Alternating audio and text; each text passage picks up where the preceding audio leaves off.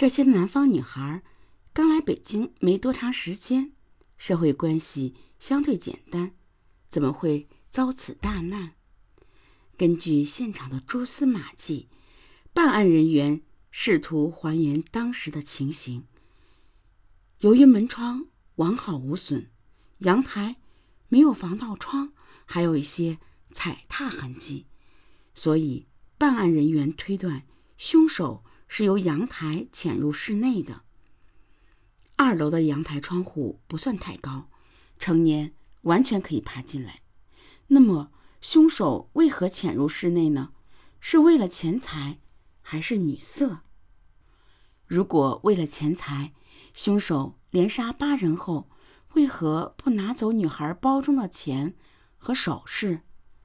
而且客厅中的抽屉里还有三万多元现金，也完好无损，所以可以确定，凶手根本没有搜查房间。而且，这个公司宿舍一下子住了八个人，如果是小偷，肯定不会选择人这么多的房间作案。那么，凶手难道为了女色？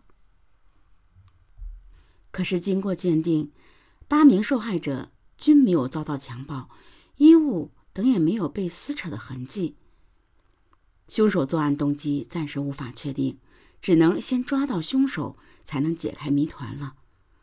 办案人员在现场收集了八十多处的血迹，经过鉴定，这是九个人的血。换言之，凶手受了伤，并在现场留下了血迹，这是最关键的证据。虽然办案人员在房间发现了鞋脚印，也就是说，凶手潜入室内时没有穿鞋，提取了脚印后，这又是一个关键证据。会是谁呢？专案组对楼内所有住户进行访问后，一位住楼内的中年男子赵连荣。纳入了警方的视线。赵连荣三十七岁，就住本楼二层的四号，是住在三号的被害女子的邻居。赵连荣高中毕业后干过临时工，后在某机床厂当了一名工人，爱人是二四三号院的小区话务员。据赵所在单位的领导介绍。赵的工作表现还可以，没有犯罪前科和劣迹。但此人性情内向，不善言谈，什么事呢都喜欢闷在心里。一九九八年夏秋之交，八位姑娘租住了他隔壁的三居室后，见姑娘们每天漂漂亮亮的出来进去，见了面还和他礼貌性点点头，赵便打听他们的来头。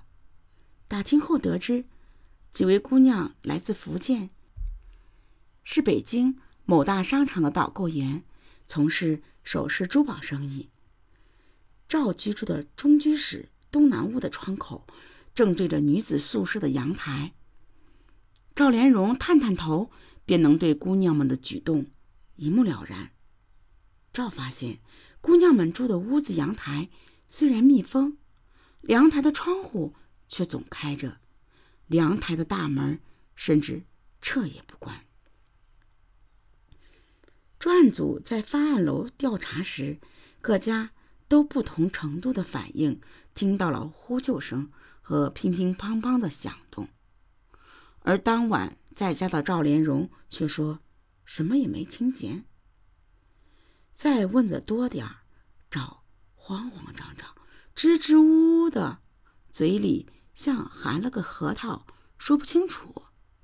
专案组在对其进行足迹核对时，家家户户予以配合，而赵却离家外出。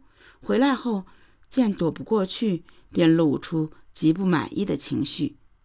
留足迹时提着腿，勾着脚，就是不愿往下踩。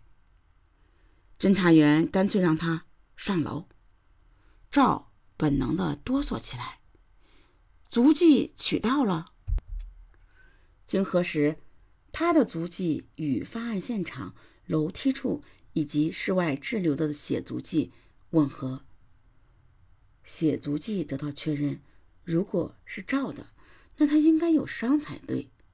侦查员们对其仔细观察，发现他的头部、面部、四肢均完好无损。再传他。六月六日，整整一个星期，还是星期日，还是凌晨四时许，专案组们赶到现场，感受的是愤懑，是沉重，是压力。不破此案，誓不罢休。而这次赶往现场，感受到的是轻松。是喜悦。发案当天突降大雨，人们说老天爷也为惨状流了泪。